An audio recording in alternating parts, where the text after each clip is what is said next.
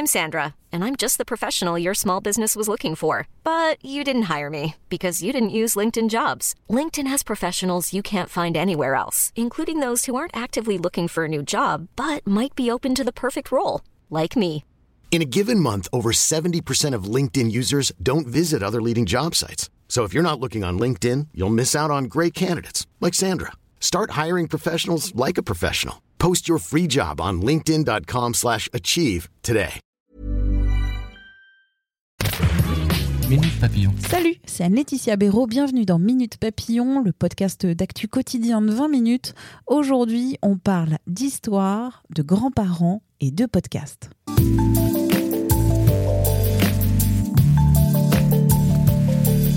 Dans Minute Papillon, aujourd'hui, on rencontre Mélie Nasr. Formatrice, écrivaine, elle a créé le podcast Passé recomposé. Un, une invitée raconte l'histoire de ses grands-parents, d'où ils viennent, ce qu'ils ont accompli, recomposant ainsi une facette de l'histoire de notre pays dans toute sa diversité. J'ai rencontré Mélie il y a quelques jours. Ma première question, Mélie, qui es-tu? Je m'appelle Mélie Nasr, j'ai une trentaine d'années et depuis toujours, on me demande d'où je viens parce que j'ai une tête qui va pas avec mon prénom, qui va pas avec mon nom de famille et en plus de ça, j'ai un petit accent.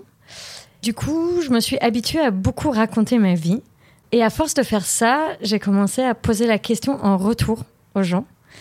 Et je me suis rendu compte que les gens avaient plein d'histoires. Donc je suis un peu une collectionneuse d'histoires. Et à partir de ça, j'ai eu envie de lancer un podcast où je raconterais les histoires des autres gens au lieu de raconter mon histoire à moi.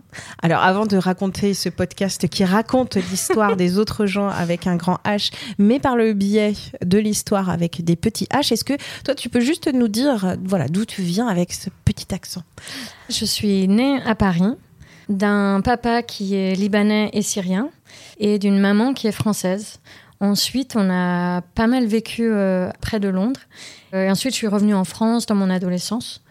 J'ai un parcours euh, type euh, école de commerce, euh, j'ai travaillé dans l'entrepreneuriat social et aujourd'hui je suis formatrice à la prise de parole en public. Je suis aussi quelqu'un qui écrit énormément et podcasteuse par ailleurs. Bon, donc brassage des cultures, un brassage des langues, brassage des histoires. Et les histoires, c'est ça que tu fais dans ton podcast. Est-ce que tu peux nous dire un peu plus sur Passé recomposé? Avec plaisir. Passé recomposé, c'est un podcast euh, auquel je pensais depuis longtemps avant de le lancer. Je voulais découvrir les histoires des grands-parents ou des gens qui nous ont précédés et qui ont fait la France d'aujourd'hui. J'ai toujours eu la sensation que quand on, on lisait les livres d'histoire et surtout les manuels d'histoire, on racontait les histoires de certaines personnes, mais pas des autres. Et hum, à commencer par euh, les femmes, tout bêtement, 50% de la population, on savait beaucoup moins de choses sur leur quotidien que sur euh, le quotidien du- des généraux, qui représentent 1% de la population française. Et puis aussi, je me suis rendu compte que des familles comme les miennes, par exemple, eh bien, on savait pas trop comment elles étaient arrivées là. Je me suis rendu compte que euh, l'histoire était hyper complexe et que c'était pas forcément en allant lire plein de livres d'histoire spécialisés que j'allais m'approcher de ces différentes cultures qui ont fait la culture contemporaine, mais que c'était en parlant aux gens. Et du coup, j'ai eu cette idée aussi d'aller demander aux gens d'où venaient leurs grands-parents et qui ils étaient. Alors pourquoi plus les grands-parents que même les parents? Parce que déjà, quand on parle des parents, ils sont beaucoup plus près de nous Mm. et on a souvent des relations plus complexes émotionnellement. Et quand je parle des grands-parents, il y a un filtre qu'il faut prendre en compte, qui est un filtre euh, souvent d'amour un peu inconditionnel, un peu rêveur aussi, parce que ces gens sont loin d'une certaine manière. Souvent, ils sont déclinants ou, ou, ou morts, et donc on a une façon de les voir qui est très qui enjolive un Ouais. peu leur vie. Euh, mais ce qu'ils ont vécu est plus loin. C'est quelque part, c'est plus facile d'en parler que de parler de ses parents. Et si on fait des erreurs, eh bien, c'est moins grave parce que euh, il y a cette distance qui fait que c'est normal temporellement d'avoir perdu des, des infos. En fait, je suis fascinée par le fait que chaque famille crée sa propre histoire et se raconte à sa manière qui ils sont. Et je trouve qu'un pays, c'est un peu la même chose. On se raconte l'histoire de ce qu'est la France, tous ensemble, à partir de plein de bribes d'histoire. Et c'est pour ça que j'ai voulu créer Passé Recomposé aussi, pour qu'on puisse se raconter une histoire de la France qui soit plus riche et plus complexe. En huit épisodes, il y a une jeune femme, euh, Pauline, qui est née euh, d'un don de sperme. Suzy qui raconte ses grands-parents, des Russes allemands qui ont été déportés deux fois. Euh, comment tu les as trouvés, en fait, ces personnes? Alors, au début, j'ai fonctionné par intuition, de gens qui représentaient autour de moi différents types de familles. Et puis, je fais un travail de recherche, c'est-à-dire que je cherche des gens qui viennent de différents types de communautés euh, un peu minoritaires. Et donc, quand je suis à un événement, même un événement privé, je dis à tout le monde, ben voilà, je fais un podcast, je cherche des personnes racisées, je cherche des personnes dont les grands-parents étaient handicapés, par exemple, ou peut-être faisaient partie de la communauté LGBTQI+, même si c'est anachronique par rapport à comment ils se mhm. seraient définis à mhm. l'époque.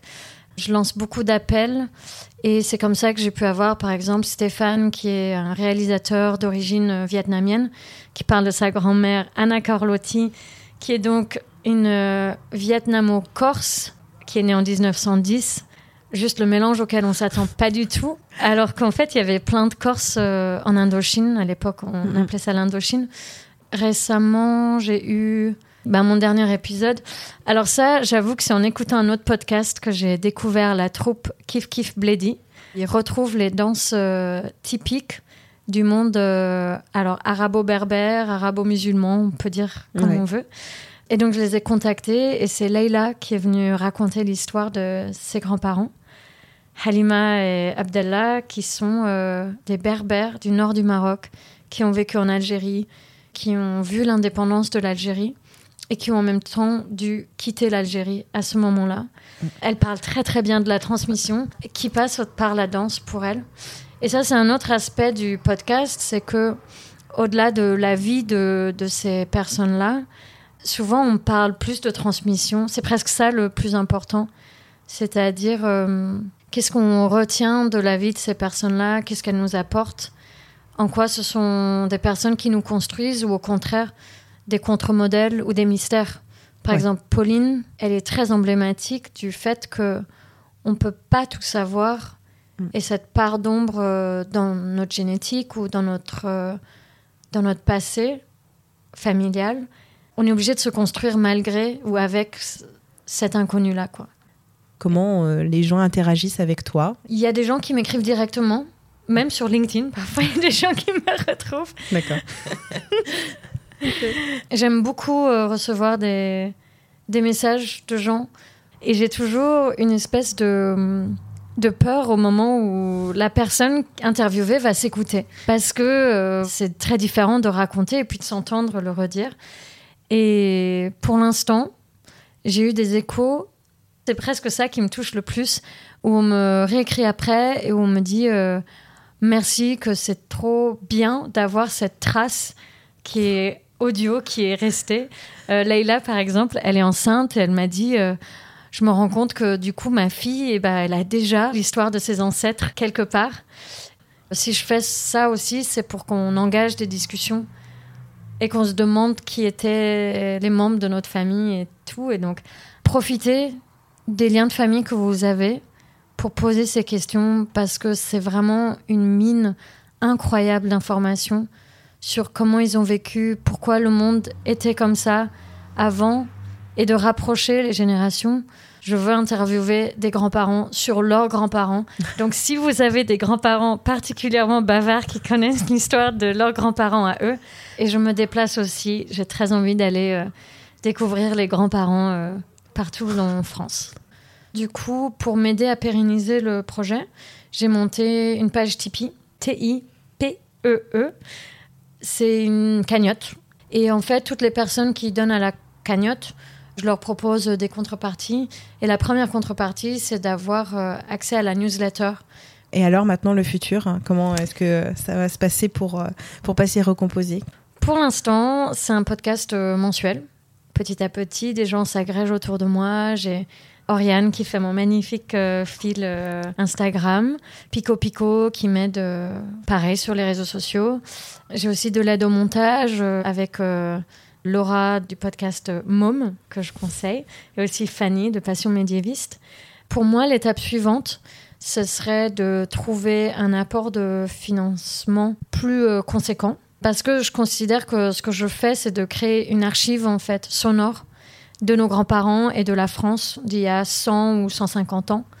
Et donc j'aimerais bien trouver quelqu'un qui veut être partenaire de cette démarche pour faire plusieurs choses. Déjà, au moins doubler le nombre d'épisodes parce que 12 profils par an, pour moi, c'est pas suffisant pour raconter la diversité de la France. Et ensuite, j'aimerais que après chaque épisode, on va dire euh, une semaine après par exemple, il y ait un épisode beaucoup plus court avec euh, une, un historien, historienne, anthropologue, psy, quelqu'un qui pourrait venir éclairer un point de ce qu'on a entendu. Parce que mes entretiens sont. C'est subjectif. Chacun raconte ce qu'il veut ou ce qu'il peut de ses grands-parents. Mais derrière ça, il y a aussi parfois soit des visions un peu biaisées de l'histoire, soit aussi des choses qui sont pas claires si on n'a pas vécu la même histoire ou qui peuvent nous paraître anecdotiques mais qui en fait euh, ne le sont pas. Et donc j'aimerais bien avoir des éclairages avec des guillemets plus objectifs ou euh, plus euh, académiques qui pourraient venir enrichir. Sans Ouais. briser la spontanéité du récit et de, de tes intervenants. quoi. Exactement, parce Mhm. que je considère que c'est un peu un cadeau qu'on nous fait de raconter une histoire de famille comme ça. Voilà. Merci beaucoup. Merci à toi. Merci encore à Mélinasre du podcast Passer au composé. Quant à Minute Papillon, je vous invite à vous abonner à ce podcast sur la plateforme de votre choix pour être notifié des nouveaux épisodes. Si ce podcast vous plaît, la meilleure façon de nous soutenir, c'est de laisser un avis, 5 étoiles sur la plateforme Apple Podcast ou la plateforme que vous utilisez. Cela permettra à d'autres de le découvrir plus facilement. Pour nous contacter, c'est simple, audio 20minutes.fr. On se retrouve demain. Portez-vous bien.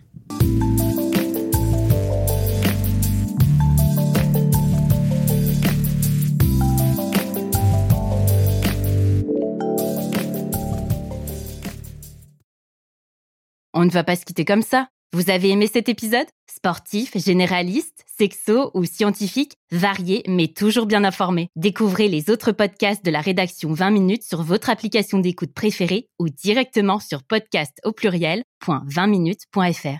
Et merci de nous avoir écoutés.